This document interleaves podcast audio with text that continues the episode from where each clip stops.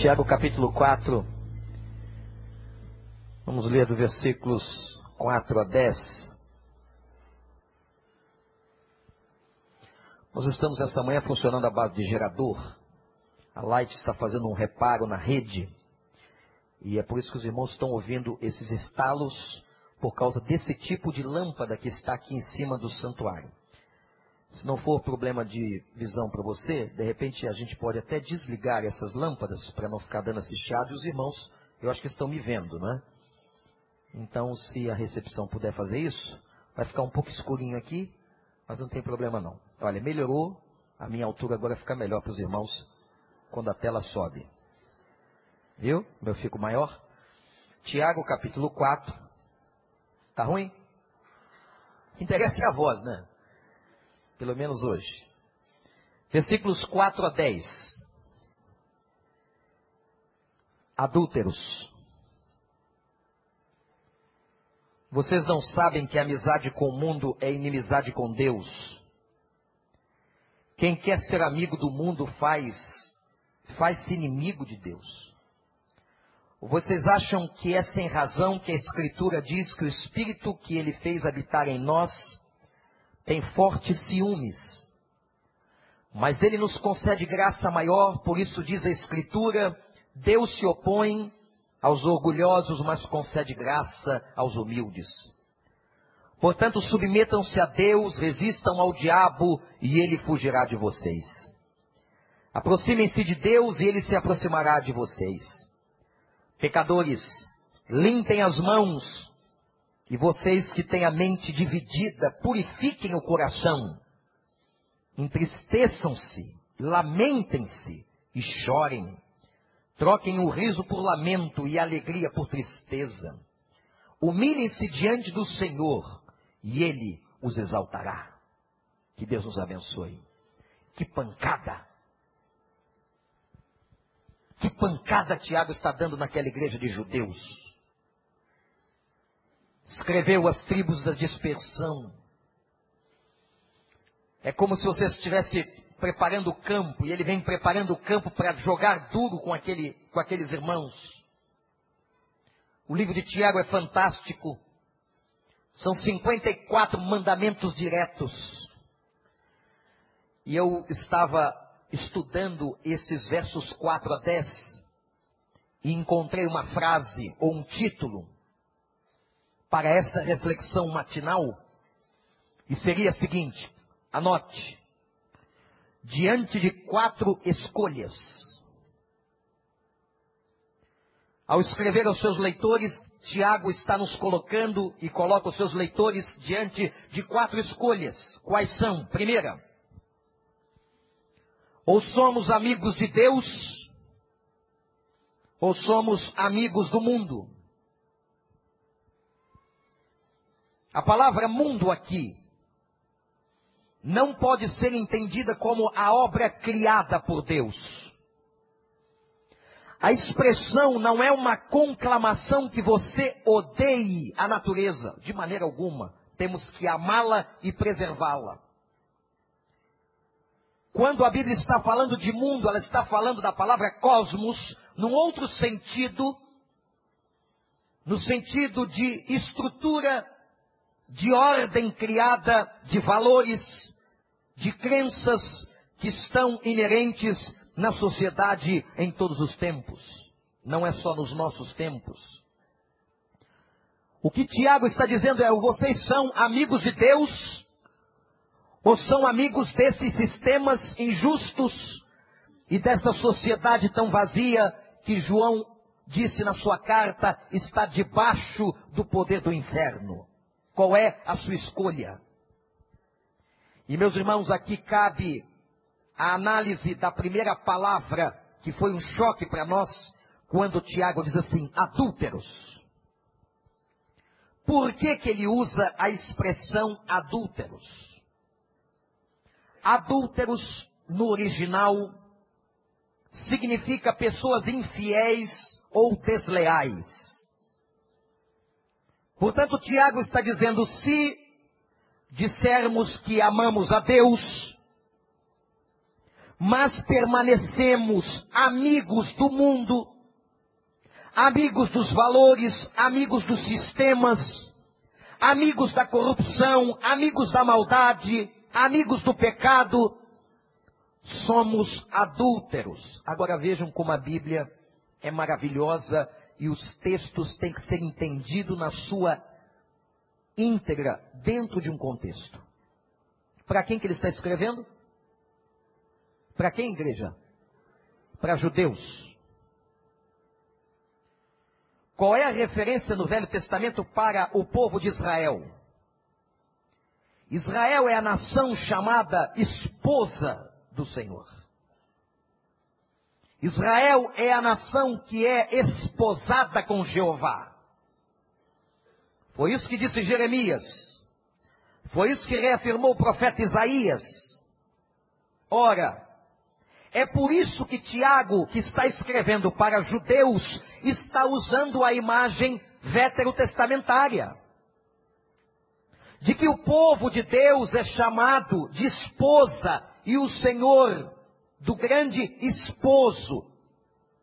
Inclusive, meus irmãos, dentro do Novo Testamento, a igreja de Cristo é chamada a noiva. Portanto, a ideia de Tiago é entendida quando ele chama e ele fala de adultério. Ele está falando de infidelidade espiritual, anote isso. Adúlteros, vocês que romperam uma aliança feita com Deus.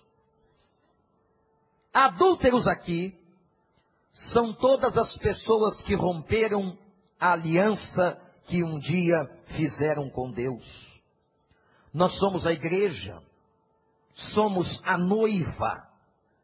Infidelidade a Deus, meus irmãos, é comparada ao adultério. De quem você é então amigo? Tem gente, irmãos, que insiste em viver na igreja com um pé no mundo.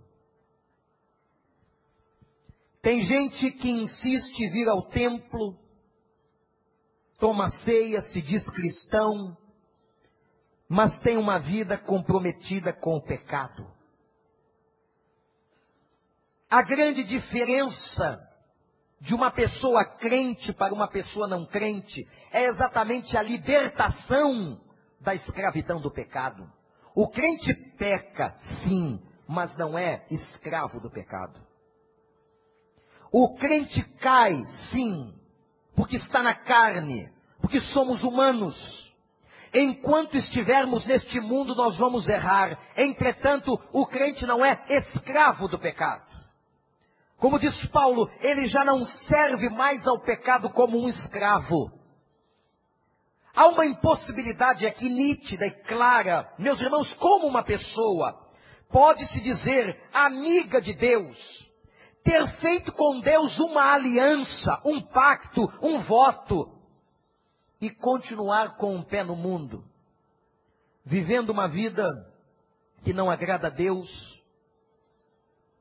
fazendo contratos que Deus não se agrada, estabelecendo relacionamentos que Deus não aprova, falando coisas que não tem que falar, sentando na roda de escarnecedores, vivendo todos os aspectos carnais denunciados por Paulo em Gálatas capítulo 5, como é que a gente se diz amigo de Deus?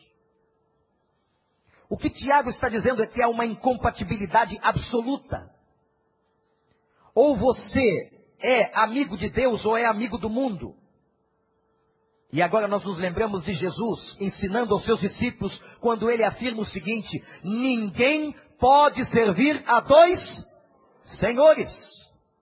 Ninguém pode servir a dois senhores. Ou eu sou servo de Deus, ou eu sou servo deste mundo e das ordens espirituais deste tempo. De quem nós somos amigos? E aqui ele usa uma imagem muito interessante. Tiago diz assim: Deus tem ciúme de nós de novo, ele utiliza a imagem do casamento. a imagem do casamento aplicada a Deus e a sua noiva, a igreja, e agora ele fala de ciúmes. Quem é ciumento aqui? Levante sua mão. Olha, temos alguns confessos e outros omissos. Temos aqui. Ciúme é uma coisa humana. Pecado é arder em ciúme. Eu sei que aqui na nossa igreja ninguém arde em ciúme aquele ciúme que oprime, aquele ciúme que desconfia o tempo todo, aquele ciúme que faz você colocar o detetive, vai atrás, não é? Que desconfia, que cria suas fantasias. O telefone toca, ó, não falei? Olha aí. Você não quer nem saber quem está falando do outro lado. É aquele ciúme ardido. Interessante que a palavra aqui é uma teofania. O que é isso? Há várias expressões na Bíblia para a gente poder entender o que o autor quer dizer sobre Deus. É claro que Deus não é ciumento como nós. O que a Bíblia está querendo dizer, e Tiago está falando, é que Deus é um Deus zeloso. Isto é, ele não compartilha aquilo que é seu. A palavra zeloso, que está em algumas traduções, vem de zelos, do grego, que é arder calorosamente. Isto significa, meus irmãos igreja, que Deus ama calorosamente os seus filhos. E preste atenção, olha para cá, Deus não aceita rivais. Deus não aceita infidelidade. Deus exige amor exclusivo. Se você quer amar a Deus, você tem que amá-lo exclusivamente. E é isso que ele fala que é adultério. O que é adultério espiritual? É quando eu faço uma aliança com Deus e traio esse Deus. Coloco outra coisa no trono do meu coração. Sou servo de um outro Senhor Ora, se eu fiz um voto com Deus, se eu entreguei minha vida a Deus, eu tenho que ser fiel a Deus. Deus não aceita esse tipo de coisa. Deus não compartilha o nosso coração. Deus quer exclusividade. Meus irmãos, essa coisa de voto e de pacto com Deus é muito séria. E a gente tem que prestar muita atenção, porque nós somos pessoas, presta atenção no que o pastor vai dizer. Nós somos pessoas que não respeitamos votos.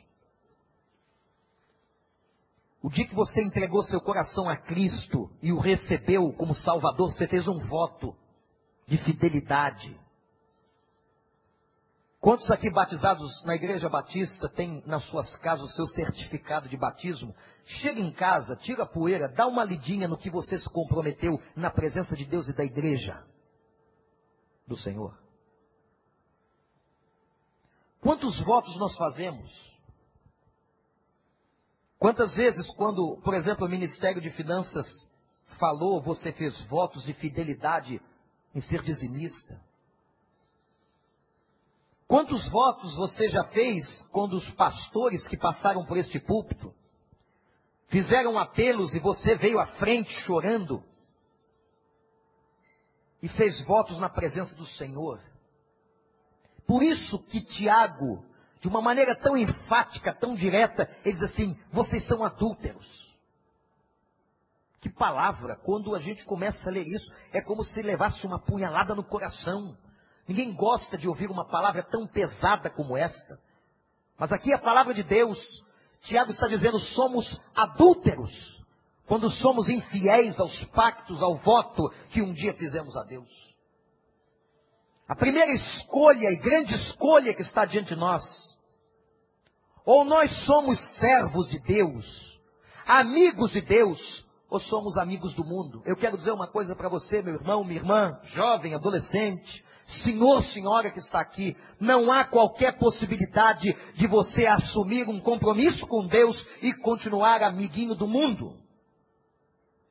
Há coisas que os convertidos não podem, não devem fazer, não agradam a Deus, não são edificantes, não dão bom testemunho. E às vezes são coisas simples. Porque Tiago é um livro que se preocupa com detalhes, com coisas simples. Às vezes até o sentar, e dependendo com quem você se senta na mesa, você tem que tomar muito cuidado para não estar escandalizando, ou não estar provocando tropeço na vida de uma outra pessoa. Meus irmãos, o Evangelho é renúncia. O Evangelho é abrir mão. O evangelho é negar-se a si mesmo. Não comprem este evangelho baratizado que está sendo vendido nas rádios e na televisão brasileira. Este não é o evangelho de Cristo. Aqui está diante de nós a primeira escolha. Ou você assume a amizade com Deus, ou você assume uma amizade com o mundo. Aquele que é amigo do mundo é inimigo de Deus. Segunda escolha. Eu disse que são quatro. A segunda escolha que Tiago nos coloca: ou somos submissos, ou há submissão a Deus, ou submissão diabólica. Versículo 7 é enfático numa exclamação: submetam-se a Deus. Quando nós compreendemos o amor de Deus, nós nos submetemos. Mas aqui, preste atenção, igreja precisamos tratar de dois assuntos importantíssimos. O primeiro é o assunto do orgulho, que Tiago trata. Porque para ser submisso a Deus tem que ter humildade. E o texto declara que Deus se opõe a uma pessoa orgulhosa. E atenção, orgulho e humildade é um problema do coração e não da aparência. Eu vou repetir. Humildade ou orgulho é uma questão do coração. Você pode ver uma pessoa tão cândida, aparentemente tão boazinha, um semblante tão tranquilo, até com algumas expressões cordiais e no coração arder em orgulho e vaidade. Essa é uma questão interior. E que esse é o tipo de pecado, aliás, o livro de Tiago é cheio de pecados que nós não confessamos, temos vergonha. Eu não vou perguntar, não vou pedir para você levantar a mão, quem é orgulhoso? Eu não, sou uma pessoa tão simples. Orgulho é uma questão do coração. A palavra hiperáfanos, no grego, para orgulho, é aquele que se mostra superior. Qual é o marido que não precisa da sua esposa? Qual é a esposa que não precisa do marido? Qual é o filho que não precisa do seu pai? Qual é o irmão que não precisa do outro irmão? Portanto, o orgulho que se opõe à humildade tem algumas características. O orgulhoso, portanto, é independente ao extremo e não conhece as suas necessidades mais profundas e mais, o orgulhoso tem uma tremenda dificuldade quando ele peca. Ele tem dificuldade de reconhecer o erro. Aquela pessoa que quando erra, ela tem sempre uma justificativa na ponta da língua. Não, eu fiz isso porque. Ou então ela devolve, né? Você fala alguma coisa lá, mas e você? Você já viu como é que é a sua vida, tal, tal. Quer dizer, ela tem dificuldade de olhar para si e dizer assim, eu errei. Irmãos, os grandes homens de Deus, os grandes homens de Deus na história, inclusive na história bíblica, foram homens que disseram, Senhor, pequei contra ti. É esse tipo de gente que Deus se agrada. E o texto de Tiago diz assim: ele rejeita o coração do orgulhoso, mas ele faz o que com o humilde? Ele concede graça. Deus abençoa a um coração humilde, mas aquela pessoa de nariz em pé, aquele juiz da igreja, juiz no sentido de que sempre está julgando o outro, aquele que não tem misericórdia, aquele que se coloca numa vida perfeita, não é? aquele que tem uma visão absolutamente equivocada de quem é, totalmente independente, não precisa de ninguém, não vai enxergar nunca as suas necessidades e os seus próprios pecados. Enquanto que aquele que tem humildade, Deus concede graça. Aí você sabe qual é a principal graça de quem é humilde? Olha que coisa linda no texto. Igreja, presta atenção agora. Na beleza do texto de Tiago, na composição poética, literária que ele faz aqui. Sabe qual é a maior graça que Deus dá a uma pessoa humilde? é a resistência ao diabo. Somente o humilde resiste ao diabo. Por quê? Ora, é óbvio, é lógico, é claro. Se uma pessoa não tem humildade, ela não precisa de Deus. Se ela não precisa de Deus, ela não tem forças nela mesma para resistir a Satanás. O que, que o humilde faz? Senhor, eu sou fraco. Senhor, eu preciso de ti. E Deus então lhe concede a graça, a força da resistência e para a resistência. Interessante como é que o diabo apareceu aqui na carta de Tiago, não é?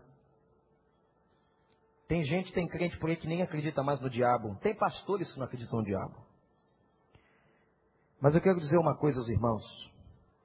Já perceberam que o diabo está presente na Bíblia sempre nos universos ou nos mundos religiosos?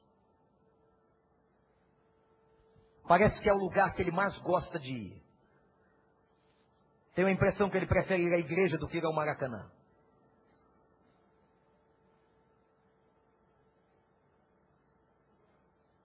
Por que, que Satanás aparece sempre em ambientes religiosos?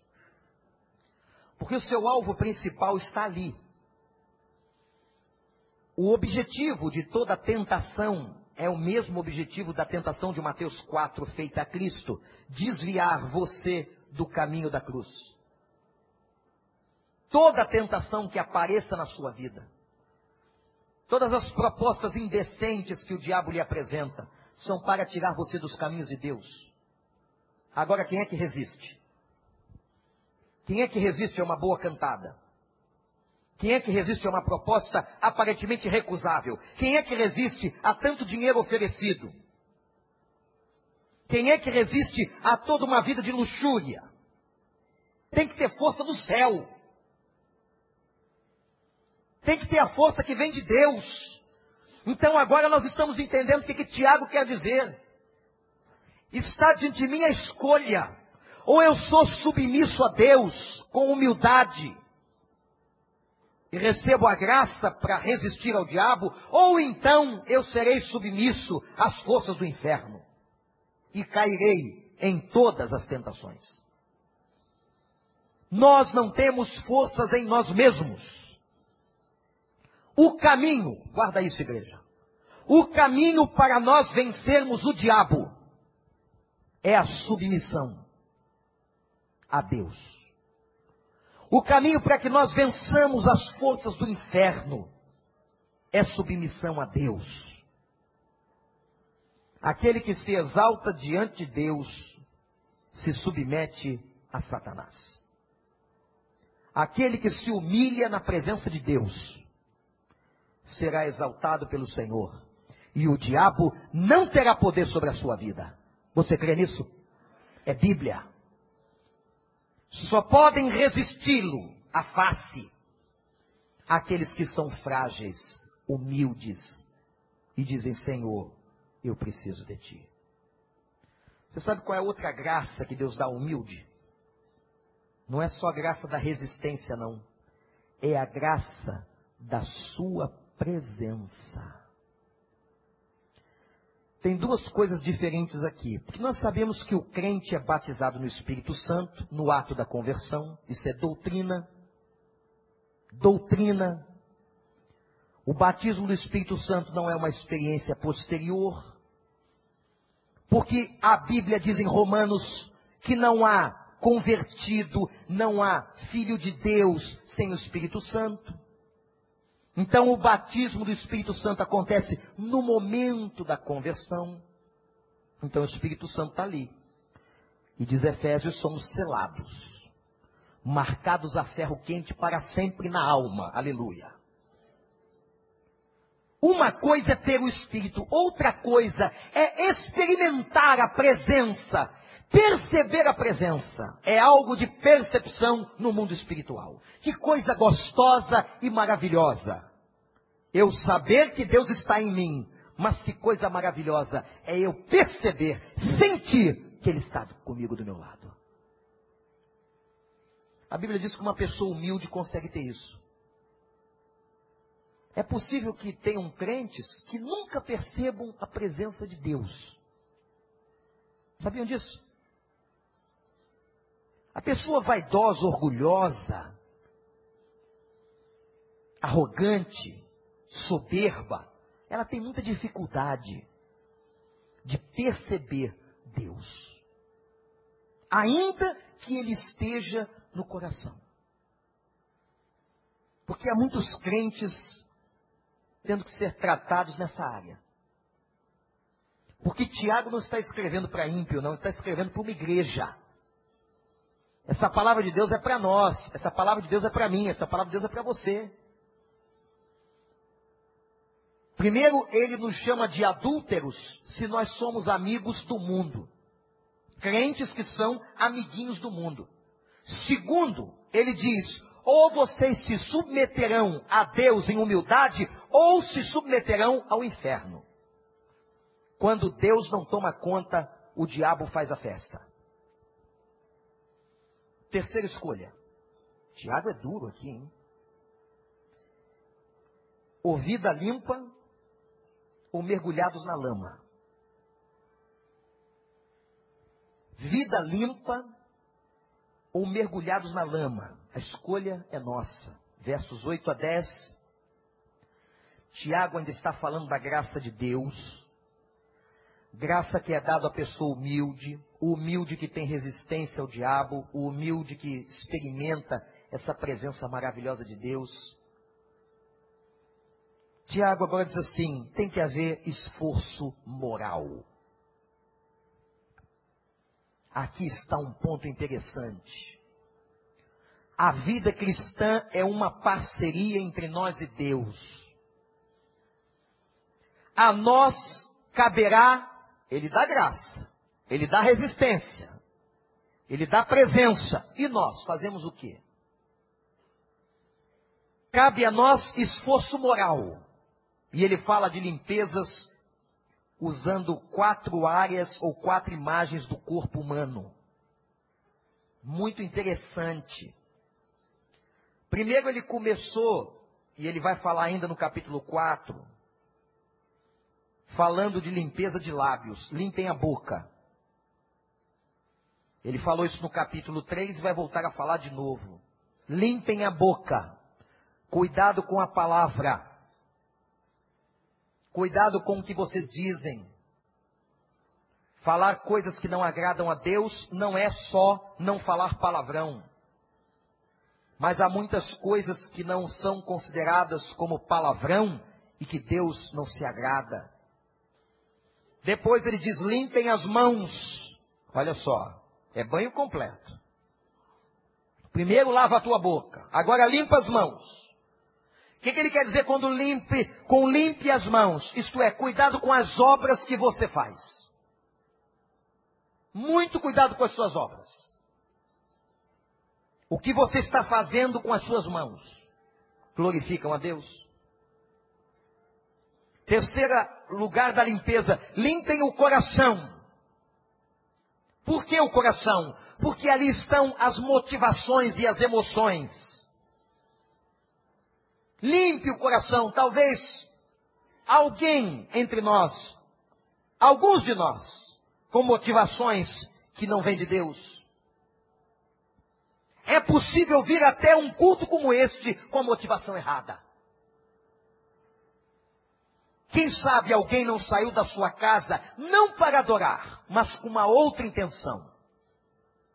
Tomar conta de alguém, averiguar alguma coisa, saber se alguma coisa é correta ou errada.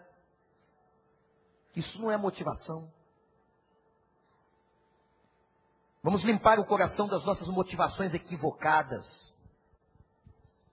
Motivações equivocadas, às vezes, quando você dá uma esmola na rua. Motivação equivocada quando você vai falar com um irmão e que você, ao invés de ser honesto, você usa os lábios movidos pelo coração para ficar jogando piadas e ferindo o outro com a sua palavra. Isso é motivação suja. Gente, a Bíblia é tão clara. A Bíblia é tão direta, quando você tem que falar alguma coisa, fala direto com a pessoa. A Bíblia é um livro que nos ajuda a essa pureza, essa purificação de palavra, de mãos, de coração. E o quarto lugar é a mente. Limpem as cabeças de vocês. Vamos limpar a mente, os pensamentos. E eu me lembro de Paulo dizendo: tudo aquilo que é puro, que é justo, que é honesto, nisto pensai.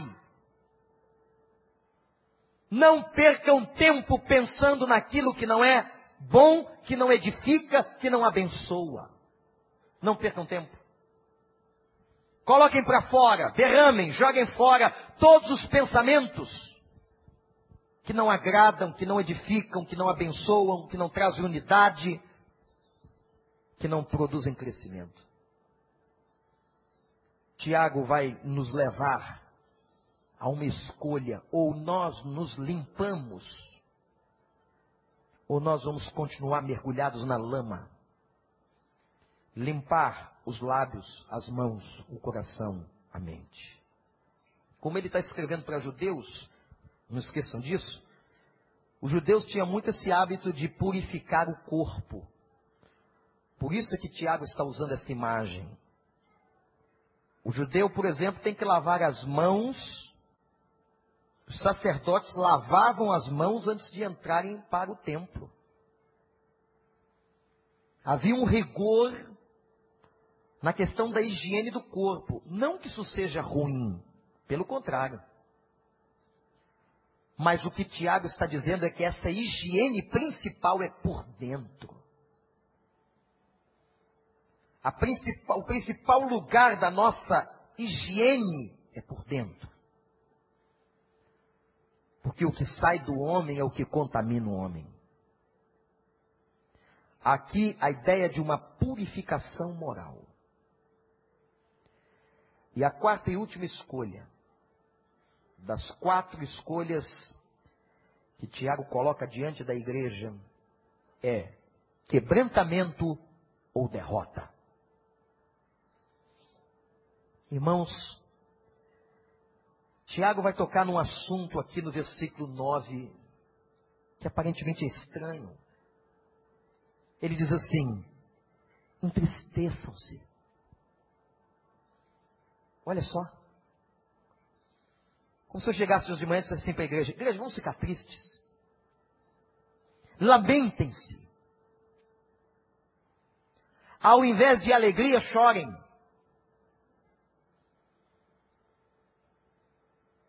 Ao invés de riso, vamos chorar os nossos pecados. Sabe o que Tiago está dizendo?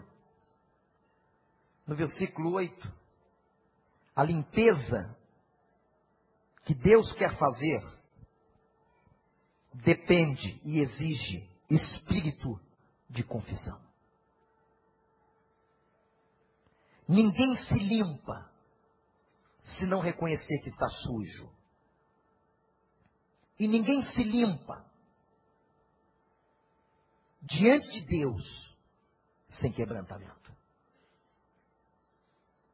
Meus irmãos, se queremos orar por alguma coisa, temos que orar para que Deus dê a nós. Não temos que pensar na igreja dos outros, porque isso é problema dos outros. Mas temos que pedir a Deus que nos dê quebrantamento. Somente se houver quebrantamento é que Deus pode abençoar, que Deus pode limpar. Quantas pessoas já não choram mais o fato de terem pecado. Uma das características espirituais na vida de um novo crente é o choro. Interessante isso. Como o novo convertido chora. E se você for entrevistar, entrar naquela sala ou conversar com as pessoas, faça uma pesquisa e pergunte por que você chora. As pessoas vão dizer a você que elas choram por causa do peso dos seus erros. Por que eu fiz isso no passado? Por que eu entrei por esse caminho? Por que, eu tomei essa atitude? Há um sentimento de tristeza, de arrependimento. Este é o grande processo da conversão. Palavra metanoia, aquele que mudou a sua mente, que se arrependeu, que caminhava numa direção, mas agora está caminhando na outra. Quando Jesus Cristo fez a revelação a João, ele falou com uma igreja que aquela igreja tinha perdido o seu primeiro amor. O que é uma igreja que perde o primeiro amor? É uma igreja que perdeu o quebrantamento. É uma igreja que ficou tão altiva, tão cheia de si mesma, tão cheia de conhecimento próprio, que ela não mais se quebranta e depende do Espírito Santo de Deus. E eu tenho certeza que todos nós que estamos aqui nesta manhã, Nenhum de nós, nenhum de nós quer que a nossa igreja termine como aquelas igrejas das cartas do Apocalipse. Mas se não queremos isto, temos que ter uma vida sempre apta e pronta ao quebrantamento. Há quanto tempo você não chora porque você pecou? Parece que sempre nós estamos achando uma justificativa para as coisas erradas que nós fazemos. E Deus abençoaria muito mais, igreja. Sabe como? Se a gente caísse de joelho com a cara no pó e dissesse: Senhor, eu pequei. Eu fiz isso, isso, isso. Tudo isso aqui que está no livro de Tiago. Eu quebrei voto com o Senhor. Eu sou maledicente mesmo, eu julgo as pessoas, eu faço acepção de pessoas, eu discrimino. Seria muito mais lindo. E Deus operaria muito mais com poder se a gente caísse de joelho com a cara no chão.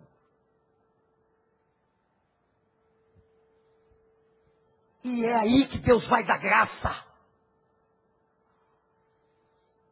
Enquanto tiver crente altivo de nariz em pé, que faz questão de mostrar que está pecando. Tem gente que faz questão. Não fala contigo mesmo, e daí não fala, não gosta de você. Como se isso fosse vitória, como se isso fosse bonito. Isso é adultério espiritual. Seria muito mais maravilhoso se todos nós agora, todos, todos, caíssemos de joelho com a cara no chão. Isso não é coisa de pentecostal, não, isso é coisa de crente. E disséssemos: Senhor, eu pequei. Por que, que Davi era um homem segundo o coração de Deus com a vida tão torta em alguns momentos? Porque ele caía com a cara no chão. Leia o Salmo 51, leia o Salmo 32, aquele homem se rasgava diante de Deus.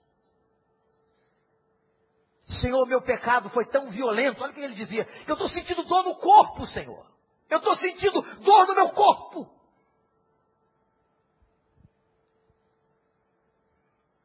Você já sentiu dor no corpo porque você pecou contra alguém? E contra Deus? As lágrimas já caíram dos seus olhos nos últimos dias porque você ofendeu, adulterou o pacto com o Senhor. Mas como Deus pode abençoar corações frios, gelados, que não sentem absolutamente nada mais no campo da espiritualidade. Por muitos anos, tivemos uma denominação apenas racional. E tivemos que aprender com os pentecostais. Deus é Deus de todos. Por muitos anos nós achávamos que bastava sentar num racionalismo cristão e achando que fé é apenas entender a lógica da Bíblia. A lógica eu entendo. É só você estudar. É só você ir para um seminário bom. Não vai para essas porcarias que tem por aí, não. É só você pegar mestres da palavra, sentar aos pés de Gamaliel. E Deus tem levantado muitos entre nós, homens que sabem Bíblia. Agora, quebrantamento, se derramar na presença de Deus, humildade. Jesus disse assim: e raiz, não conhecendo as Escrituras e o poder de Deus.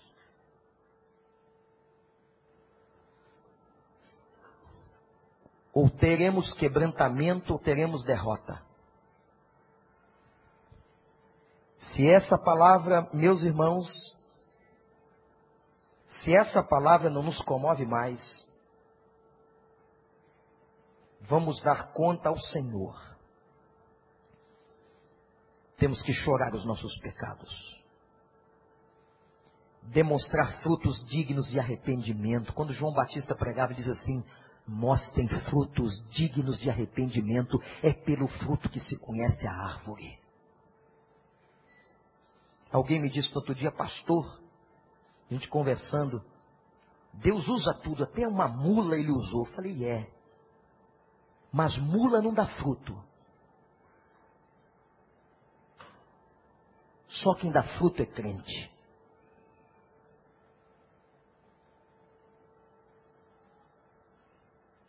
Tiago vai dizer que quando nós entendermos isso, seremos espiritualmente exaltados. Quando Deus nos permite passar provações, é para a gente colocar a cara no chão, aprender. Quebrantamento. Tem gente que nem sofrendo se quebranta. Nem passando, e Deus deixa vir a primeira, a segunda, a terceira, a quarta aprovação, a pessoa não se quebranta. Só Deus para tratar.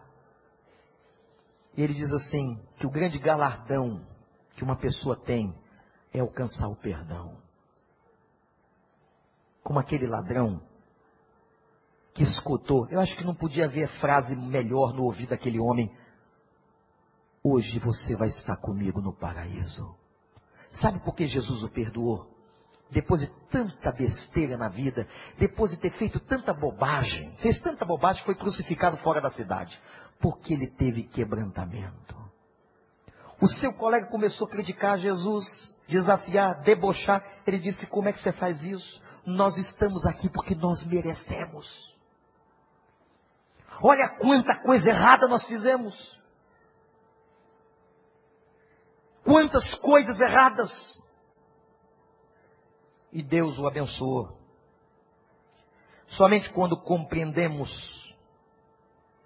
que precisamos de quebrantamento, é que podemos ter um encontro com essa graça que vai além da salvação e nos presenteia.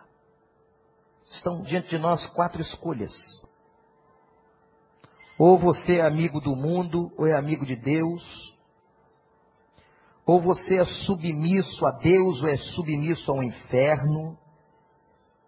Ou você se limpa ou mergulha na lama. Ou você se quebranta, ou vai ser derrotado. Qual é a nossa escolha? Vamos orar.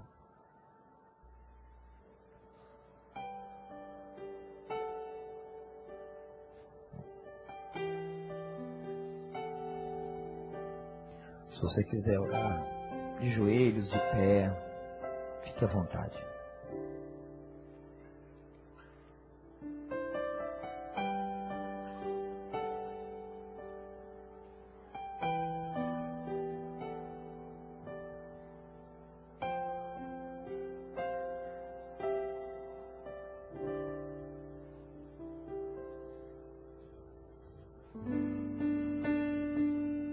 Senhor. Abacuque pedia avivamento para corações que estavam mortos. Tiago chama de adúlteros os infiéis. Pai, nós suplicamos, traz quebrantamento ao teu povo. Se meu povo que se chama pelo meu nome se humilhar e orar, e buscar a minha face, então do céu ouvirei a sua voz, abençoarei sua vida e sararei a sua terra. Ó Senhor, quantas coisas erradas por causa de nós que neste momento teu Espírito Santo, que é o único que tem poder de convencimento, convença-nos. Mostra para nós, Senhor, todos os nossos pecados, para que tomemos consciência. E ao tomarmos consciência, clamemos: perdoa-nos Lava-nos com o teu sangue, Senhor. Que tenhamos bocas santificadas, mãos limpas, corações com a motivação correta e mentes puras. Limpa-nos, Senhor. Eu suplico que tu dês quebrantamento ao teu povo, a todos nós a começar daqueles que ministram aqui, todos nós, dá quebrantamento. Perdoa o nosso orgulho, Senhor. E ó Deus, que tenhamos um coração humilde, que não seja empecilho, que o Senhor conceda graça. Toma-nos, Senhor. Em nome de Jesus.